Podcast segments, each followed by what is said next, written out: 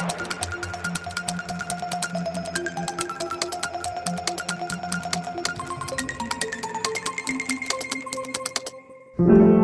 A arte duas mulheres está na gênese de toda a beleza e a carnificina, um filme de Laura Poitras sobre a obra, a vida e as lutas de Nan Golding.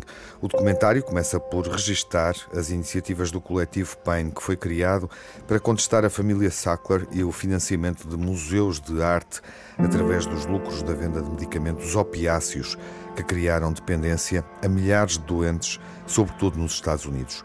Laura Poitras acompanha o ativismo e percebe que resulta da forma como o artista Nan Golding sente o mundo.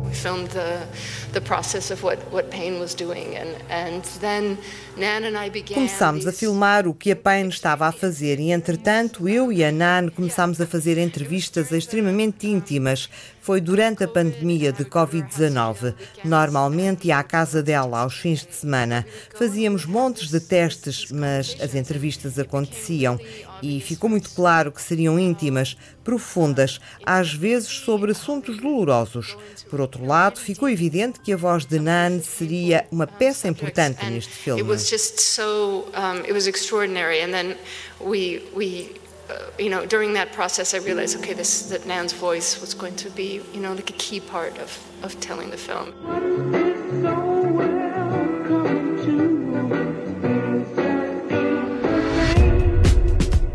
Photography is like a flash of euphoria and gave me a voice. A fotógrafa norte-americana Nan Golding é uma figura incontornável da subcultura artística norte-americana nas décadas de 70 e de 80.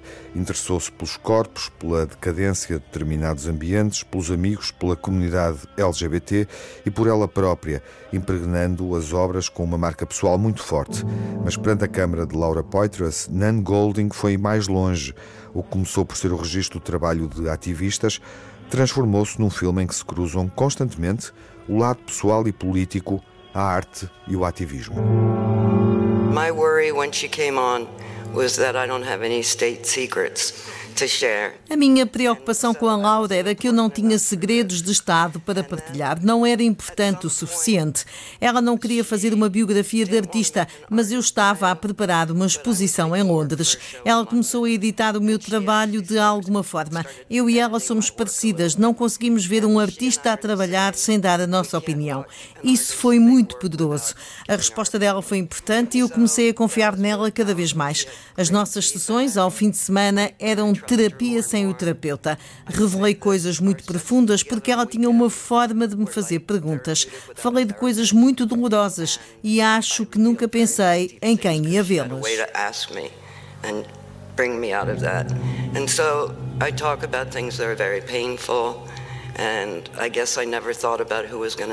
Para lá da obra artística, Nan Golding é uma das caras do movimento Pain, que lutou contra o império da família Sackler, sustentado através da comercialização de medicamentos à base de opiáceos. Nan Golding perdeu a irmã, os amigos, quase que se perdeu também. Esta luta é mais um capítulo de vida e mais uma forma de compreendermos o mundo e a arte, segundo Nan Golding. Acho que todo o meu trabalho desde o início tem sido sobre o estigma e como combatê-lo, a começar pelas diferentes sexualidades e diversidade de género no início dos anos 70, sobre as relações e a dificuldade de manter relações entre homens e mulheres. Depois, a crise da SIDA e ao longo dos anos as doenças mentais, os internamentos, a automutilação e, claro, as pessoas que consomem drogas e a crise do ópio. Estes são estigmas que marcam o meu trabalho. Acho que se fazem segredos sobre as coisas erradas. As pessoas precisam da sua privacidade, mas estão a esconder as coisas erradas.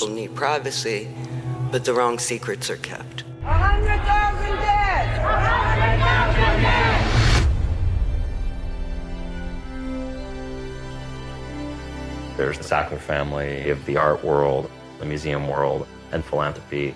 And then there's the big pharma marketing and addiction and death. My anger at the Sackler family, it's personal. When you think of the profit of people's pain, you can only be furious.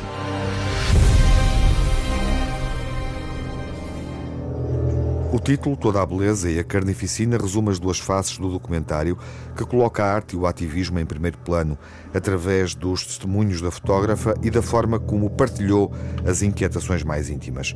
O filme de Laura Poitras, com Nan Golding, recebeu o Leão de Ouro no Festival de Veneza.